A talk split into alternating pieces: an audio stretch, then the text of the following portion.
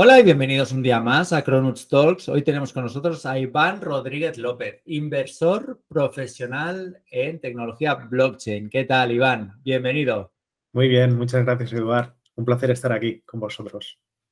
Genial. Pues bien, antes de empezar a preguntarte sobre cómo afronta un inversor profesional una jornada como la de hoy, en la que todo el mercado está en rojo, Bitcoin por debajo de 24.000. Eh, me gustaría que te presentaras un poquito y sobre todo que nos contaras cómo has acabado eh, siendo inversor profesional sabiendo que eres una persona que antes pues, tenía un trabajo, lo típico que se dice en inglés, ¿no? From 9 to 5.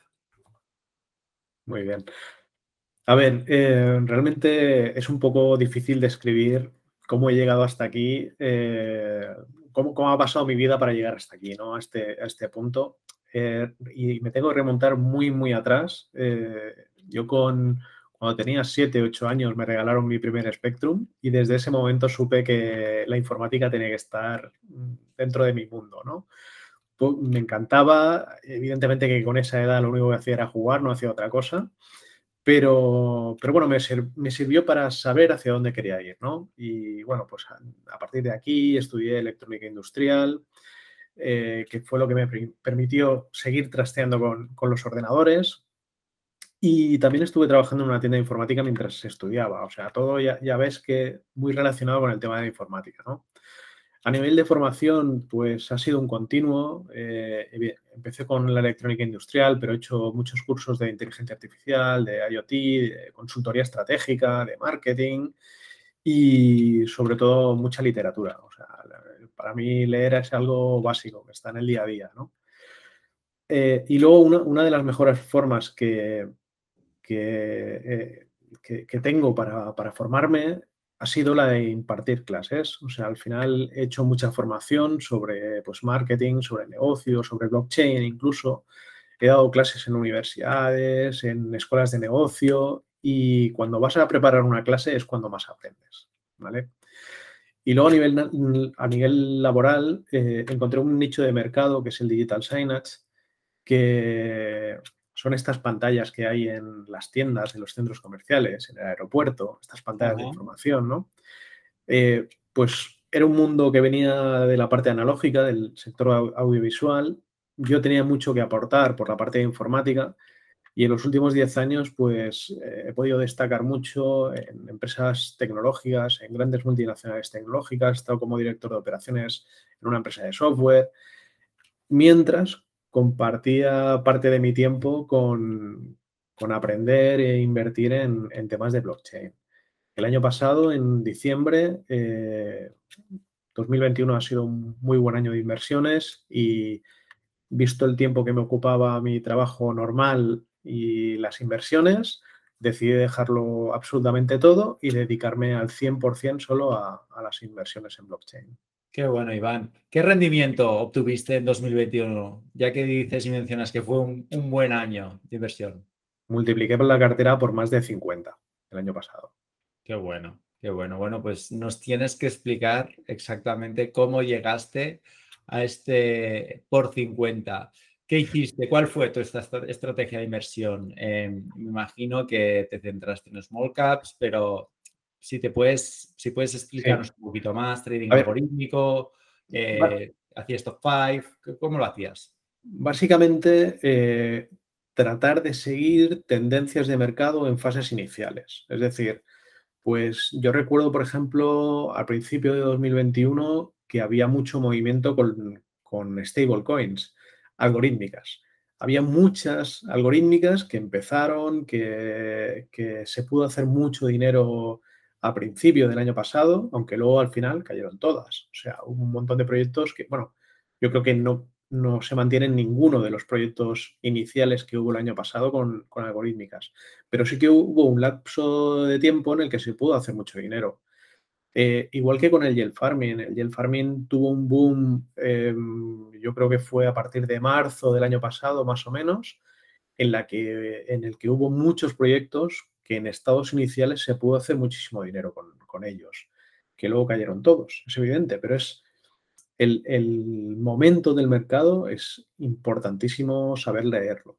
Saber cuándo realmente es un buen momento para entrar y salir, eh, con beneficios, que, quizás salir es lo más difícil, entrar igual es fácil, pero salir es más, difícil. Eh, y luego eh, sí que tuvo una última etapa en 2021 con todo el tema de Play to Earn, con los juegos, que lo pillé desde las fases iniciales. hubo muchos juegos que dieron una rentabilidad muy, muy alta, aunque luego todos acabaron cayendo. Pero... ¿Cómo, identificas realmente ese momento de salir? O sea, ¿en qué momento entras? El momento de entrar, me imagino, es, evidentemente, ya te preguntaremos, ¿no? Cómo te formas, cómo recibes esos avisos, pero ¿en qué momento tú dices, vale, Iván, eh, ha llegado el momento de retirarme eh, cuando pues, eh, tengo estos indicadores? ¿Cómo lo haces? Cuando es masivo, cuando todo el mundo está ahí. Cuando ves que todo el mundo ya ha entrado y que todo el mundo está ahí, es el momento de salir. Es, muy fácil ver ese momento, ¿eh? O sea, ¿Cómo lo haces? ¿Cómo me imagino redes sociales cuando... Sobre, todo redes sociales. Estoy en muchos grupos de Telegram y, estoy en muchas conversaciones y, enseguida lo ves cuando ves que en todos los grupos todo el mundo se ha metido en, en Plants versus Undead, por ejemplo, y que todo el mundo está allí, es el momento de salirte, porque porque la caída es exponencial. O sea, es como una corrida bancaria, o sea, es un pánico bancario. En cuanto sale uno, salen dos, y en cuanto hay rumores de que eso caiga, cae de golpe. Es decir, es muy curioso porque no, sea, no me estás mencionando los fundamentales en tu estrategia de inversión. Estás, te estás fijando sobre todo en tendencias de mercado. O sea, eres una persona que lee muy bien el mercado, lee muy bien los timings sabe cuándo entrar y sabe muy bien cuándo salir. Es curioso cómo se obtienen grandes rentabilidades sin fijarnos en los fundamentales, ¿no? Como hay esta, esta diferencia tan grande dentro del mundo de las criptos que hay gente que le llama especulación. ¿Qué, qué, qué, opinas tú en este sentido? ¿Realmente es especulación? ¿Qué, es este despego entre fundamentales y... Para mí es muy importante la parte de los fundamentales también. ¿eh? Lo que mm. pasa es que en otras fases. O sea, por ejemplo, ahora mismo, para mí el Play to Earn ya ha pasado una primera fase. Una primera fase exponencial donde todo se ha ido al suelo y ahora tiene que venir una fase de maduración.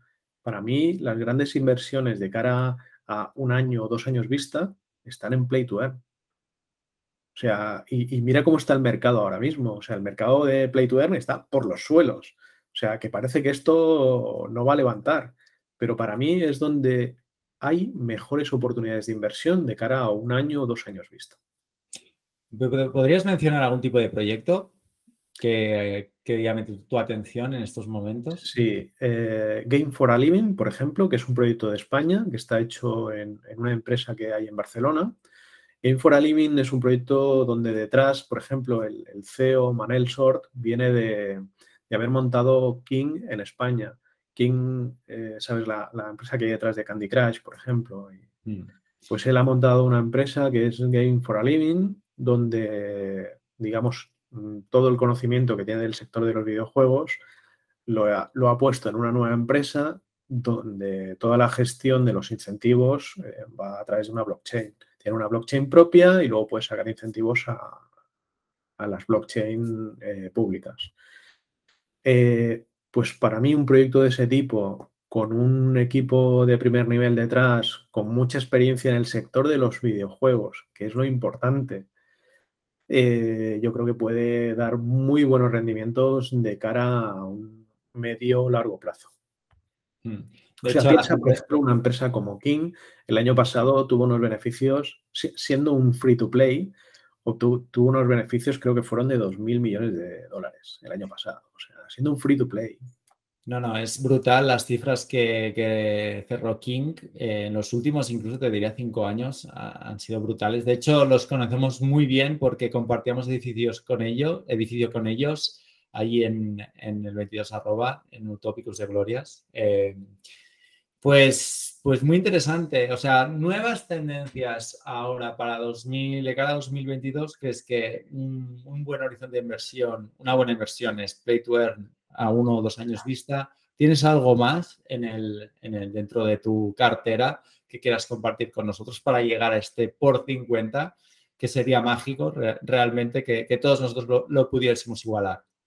Pues ahora mismo yo te digo que para mí eh, Play to Earn, mm, donde hay grandes proyectos, incluso grandes proyectos en España eh, que, van a destacar mucho, y, luego, por ejemplo, los, eh, los bridge, para mí eh, van a ser claves este año. Y allí tienes proyectos interesantes como Chainport, por ejemplo. Es uno de los bridge que creo que va a dar mucho que hablar. sobre todo por la parte de seguridad, cómo lo han trabajado y por el equipo que hay detrás, la experiencia que tienen, que han hecho un montón de proyectos ya sobre blockchain. Creo que al final es un, proyecto donde, o sea, los, los bridge eh, es algo que van a destacar mucho este año. Eh, se, han, visto muchos problemas por fallos de seguridad y creo que si viene alguien a hacerlo bien, eh, se, va a llevar de calle a, a todos los bridges que hay actualmente y son necesarios porque cada vez hay más redes y necesitamos mover los tokens de una red a otra y son imprescindibles estos bridges. 100%. ¿Qué opinas acerca de la usabilidad, la importancia de la usabilidad? Porque muchas veces tenemos un proyecto que, o sea, que realmente sí que tiene, tiene sentido, tiene aplicabilidad. Lo que pasa es que la usabilidad es tan, o sea, es tan poco user friendly que es que realmente o sea, es como un, killer a la conversión, ¿no? Entonces, eh, antes de entrar a la entrevista me has mencionado que, te habías fijado en proyectos que tenían muy buena usabilidad. Explícanos un poquito más. Bueno, realmente si queremos que Bitcoin sea grande, lo tenemos que hacer usable. O sea, ahora mismo yo, me he encontrado mucha gente, incluso gente con perfiles técnicos que me han dicho, hostia, es que esto de, de Metamask y me tengo que crear una cartera y tengo que o sea, es que no me aclaro. Entonces, eso tiene que cambiar. Si realmente queremos que esto sea un, ecosistema monetario real, tenemos que cambiar la usabilidad. Y, esto creo que vendrá. ¿eh? O sea, estamos, te lo decía al principio, ¿eh? estamos yo creo que en unas fases muy, muy iniciales de blockchain todavía. O sea, aunque llevemos 10, 12, creo que son 12 años ya, em, estamos en unas fases muy iniciales y ahora y, si tiene que venir eh, proyectos, protocolos que mejoren mucho toda la usabilidad, que todo el control sea a través de móvil y que sepamos operar pues igual que lo hacemos con cualquier otra aplicación. Hoy en día es bastante más complejo. Para nosotros quizás no, porque estamos metidos en esto y es muy fácil operar pero para la gente que no está metido aquí, la barrera de introducción es muy alta todavía. Una barrera de entrada, sin duda, la usabilidad, pero hay otras barreras de entrada, sobre todo me refiero a las normativas. ¿En qué momento tú crees, Iván, que, va, a producirse un cambio a nivel de, de que los gobiernos empiecen a entender que esto es una tecnología que no tiene vuelta atrás que ha venido para quedarse y que los gobiernos, corporaciones, instituciones tienen que empezar a adoptarla. ¿Qué, crees que va a pasar? ¿Qué tiene que pasar? Es una pregunta muy compleja porque, o sea, lo primero es que las leyes siempre van muy por detrás de las tecnologías. Esto siempre ha sido así y siempre lo va a ser así. Lo segundo es em, blockchain, las criptos, atentan contra el poder de los estados. Y eso es un problema muy grande, porque básicamente lo, que han hecho hasta ahora o lo, que están pretendiendo hacer es eh, acusarnos de ladrones, básicamente. Con la excusa del proteccionismo, nos están, mm, están tratando de desincentivar la inversión en criptos actualmente. Entonces, em, una regulación que nos ayude yo creo que es muy complicado. Es muy complejo por lo que te digo, porque al final los intereses, tú ves que Hacienda lo único que quiere saber es qué hay de lo mío. Es lo único que quieren saber. O sea, les da igual la protección de los usuarios. Y si no, habrían actuado bien eh, contra el Fórum, Filatélico, contra las acciones de Bankia, eh, las preferentes, o sea, nos habrían ayudado realmente los gobiernos a protegernos contra esas cosas. Entonces, esto va eh, de gestión de incentivos, ¿no? O sea, al final, ¿qué incentivo tiene el gobierno para que las criptos funcionen? Cero. Más allá de la recaudación de impuestos. ¿Y cómo acabará todo esto, Iván? Pues... Si no tiene ningún incentivo el gobierno para que esto se acabe aplicando. Para, mí, eh, creo que estamos, y, sé que suena muy catastrofista, pero estamos en el principio del fin de la era tal y como la conocemos ahora mismo. Y para esto hay, hay dos libros, por ejemplo, que lo tratan bastante bien que uno es el de 21 lecciones para el siglo XXI, de Yuval Nova, del el que escribió Sapiens, que todo el mundo lo conocerá por Sapiens, donde él, ya dice que hemos pasado por el comunismo, por el fascismo, ahora estamos en el capitalismo, pero realmente nos damos cuenta de que es un sistema que no funciona. Y todavía no hemos inventado el siguiente, pero lo que sí que tenemos claro es que este llega a su fin. Luego hay otro libro muy bueno que es El individuo soberano. Es un libro que la primera edición está escrita en el 79, 1979, y habla de exactamente lo que está sucediendo ahora mismo, de la pérdida de poder por parte de los estados y, de lo único que saben hacer para mantener el poder es utilizar la violencia contra esto. Y es exactamente lo que está pasando. Y, una de las cosas, por ejemplo, que dice el individuo soberano es que eh, el imperio romano cuando cayó eh, en el siglo V, se tardaron eh, décadas en asumir que realmente había caído el Imperio Romano. Décadas. Yo creo que estamos en esa fase, que estamos que todavía no hemos asumido la caída, pero estamos viendo eh, lo que estamos viendo a nivel macroeconómico, ¿no? Ahora mismo, la burbuja de, de, la deuda, ahora mismo, la inflación, o sea, los niveles de inflación, yo creo que todo esto está cayendo. Está cayendo el sistema tal y como, lo conocemos, pero que es algo que no va a ser de un año para otro. O sea, que esto tardará décadas en pasar. Y, la ventaja que tenemos ahora mismo es que tenemos un sistema monetario paralelo, que es Bitcoin, que nos va a permitir salvar parte de ese pasado. Muy buena respuesta.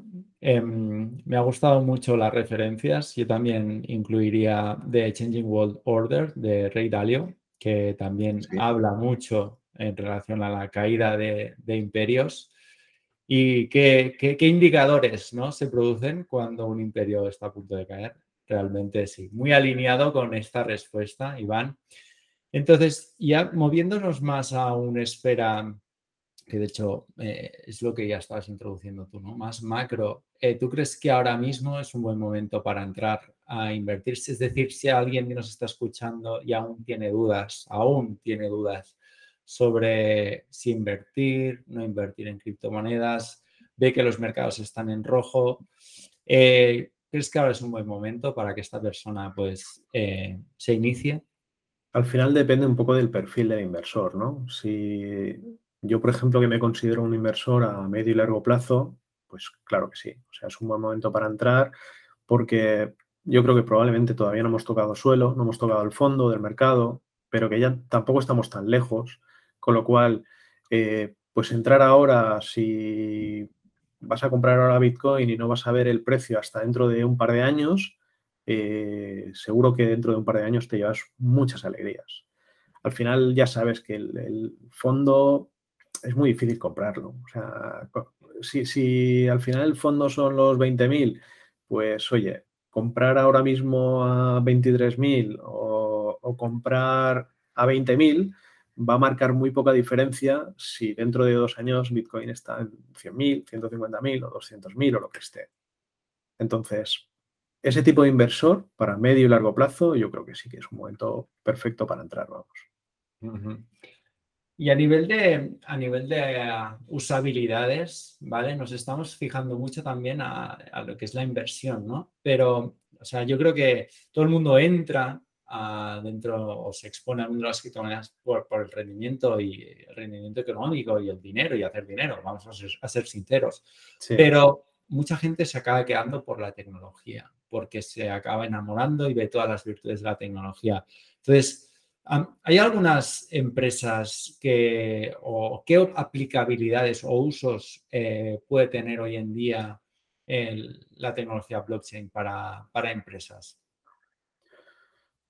Es que hay muchísimos. O sea, esto, esto daría para una charla no sé, eh, por poner cosas sencillas, trazabilidad, por ejemplo. Mm. O sea, es algo muy evidente. Déjame, hacer la pregunta de otra forma. ¿Hay algún proyecto de, que, hayas visto que, pues que, esté, que esté teniendo realmente un impacto dentro de empresas que, que, tú consideres relevante compartir aquí con nosotros? Porque sí, aplicaciones y usos de la tecnología blockchain en empresas hay, sí que es verdad.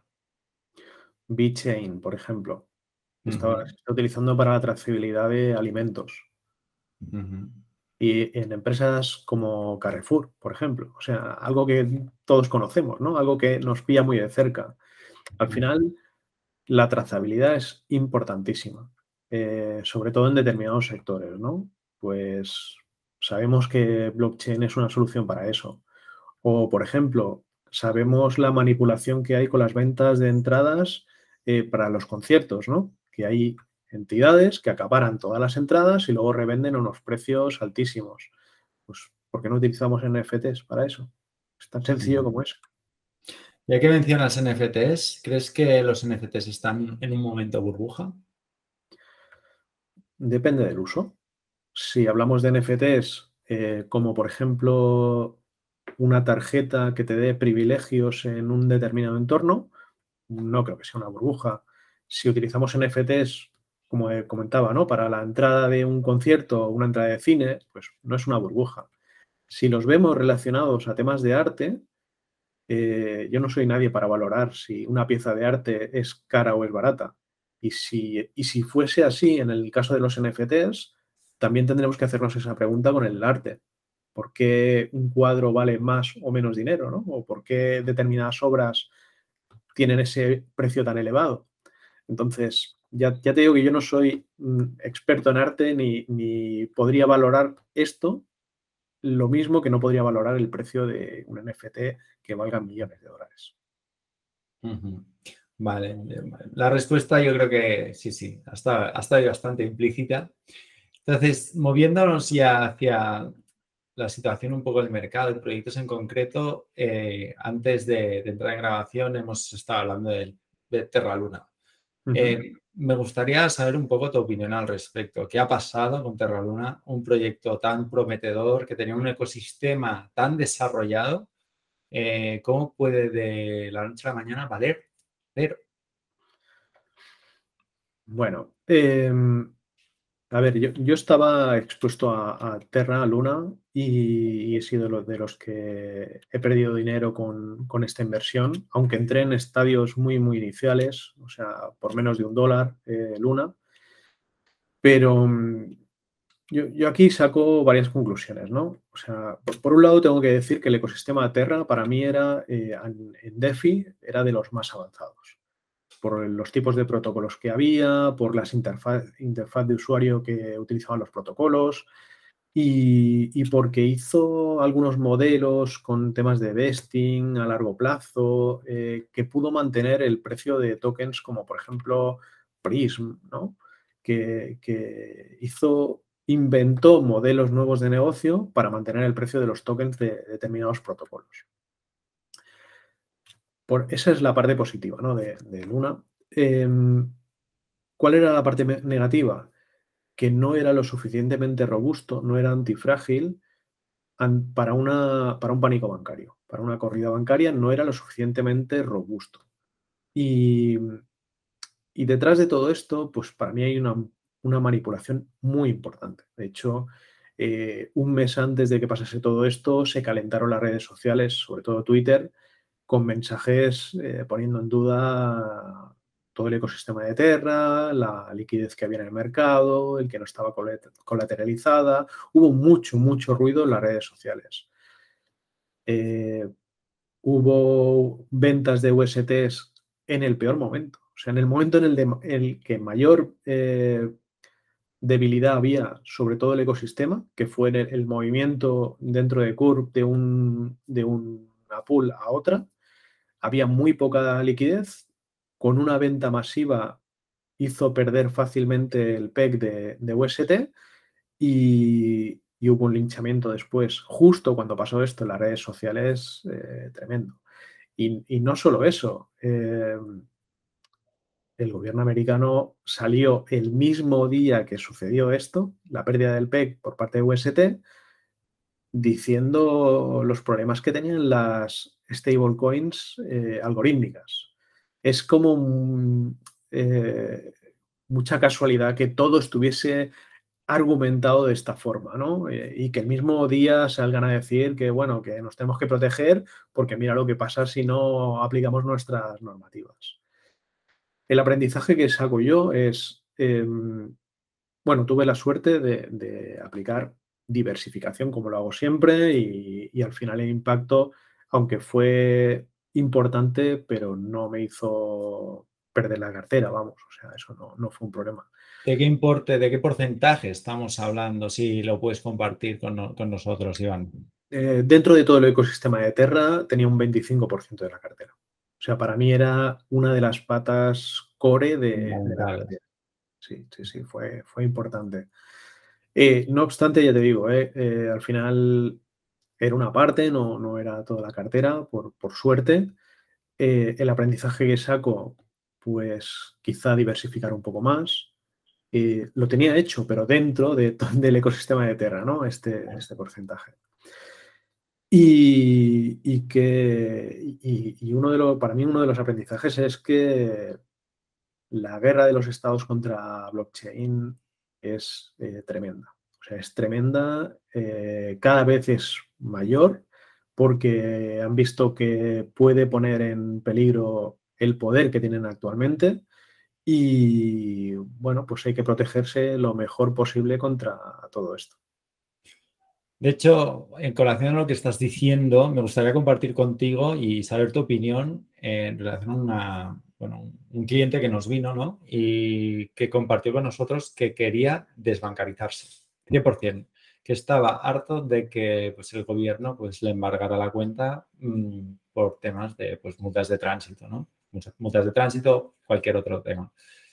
Claro, esto realmente es un torpedo a la línea de flotación de todos los estados, porque si esta persona ya nos viene a nosotros y nos pide, por favor, quiero desbancarizarme, quiero cobrar mi nómina en bitcoins y no quiero que el estado, estado sepa absolutamente nada de lo que yo tengo, eh, ¿cómo pueden los gobiernos afrontar esto? Si es que lo pueden afrontar, si es que es muy difícil.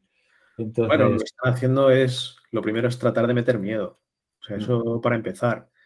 Y lo segundo, eh, ataques en momentos de debilidad. Y eso es que, vamos, eh, se ve clarísimo.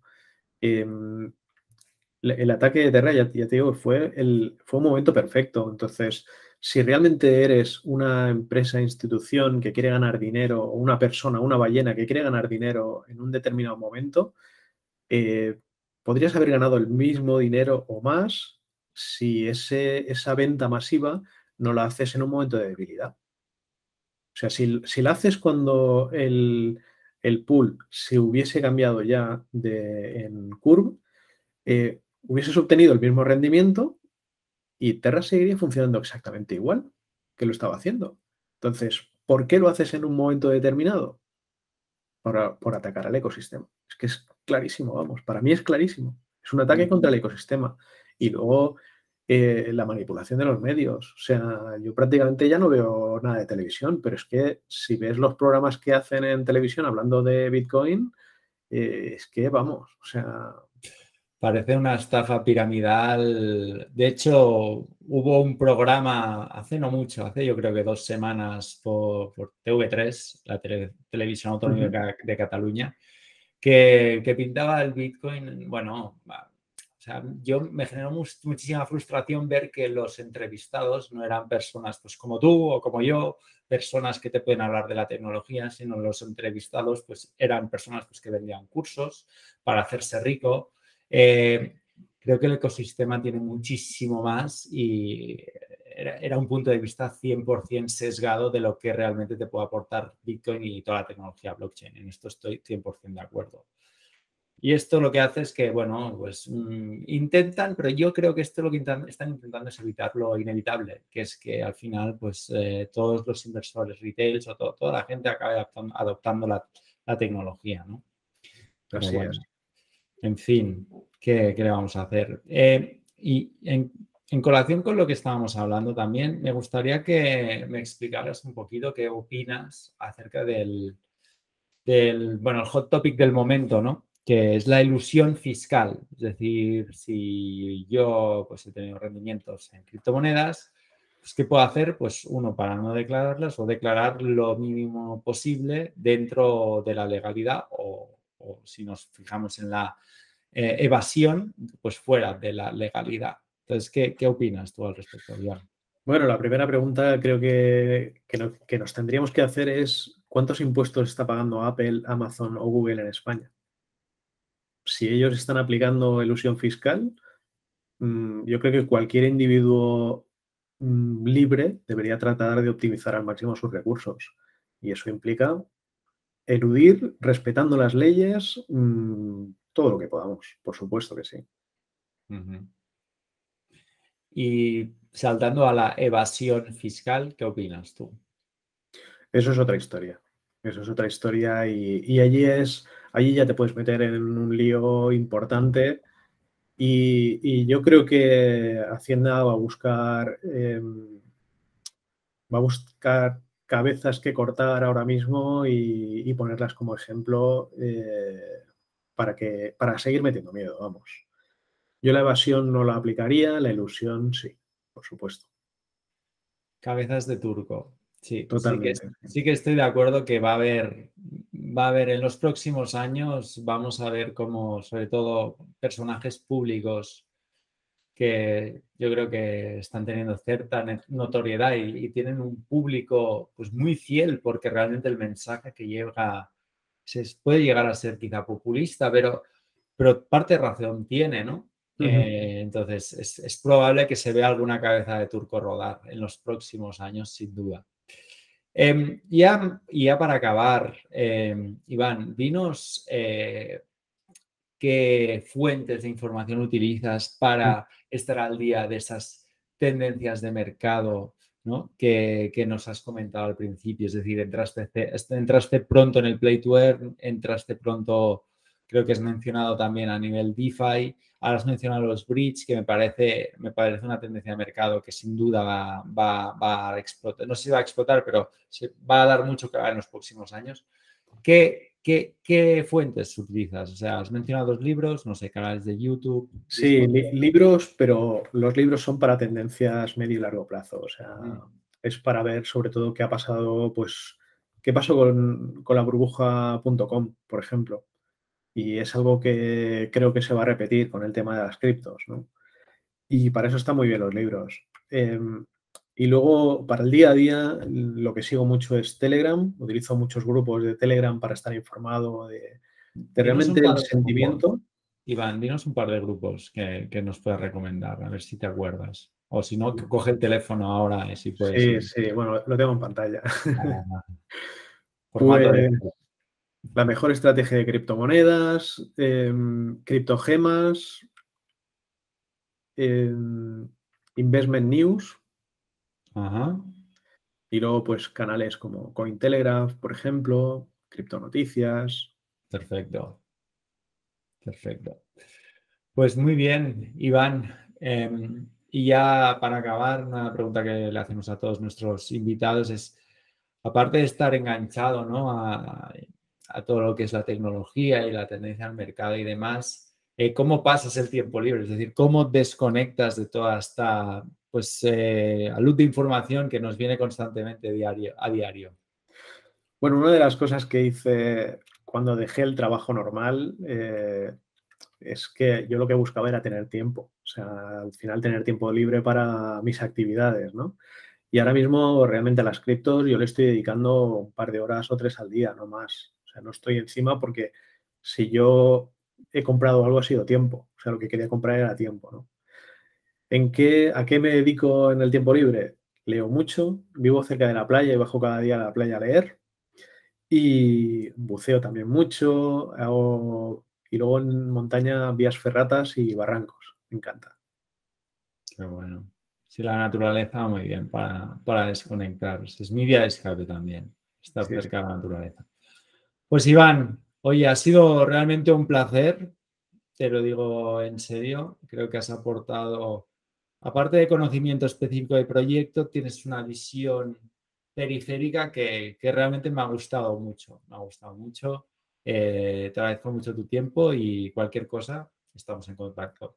Muchas gracias, Eduard. Ha sido un placer compartir todo esto con vosotros y si puedo ayudar a alguien, ya me doy por satisfecho. Gracias.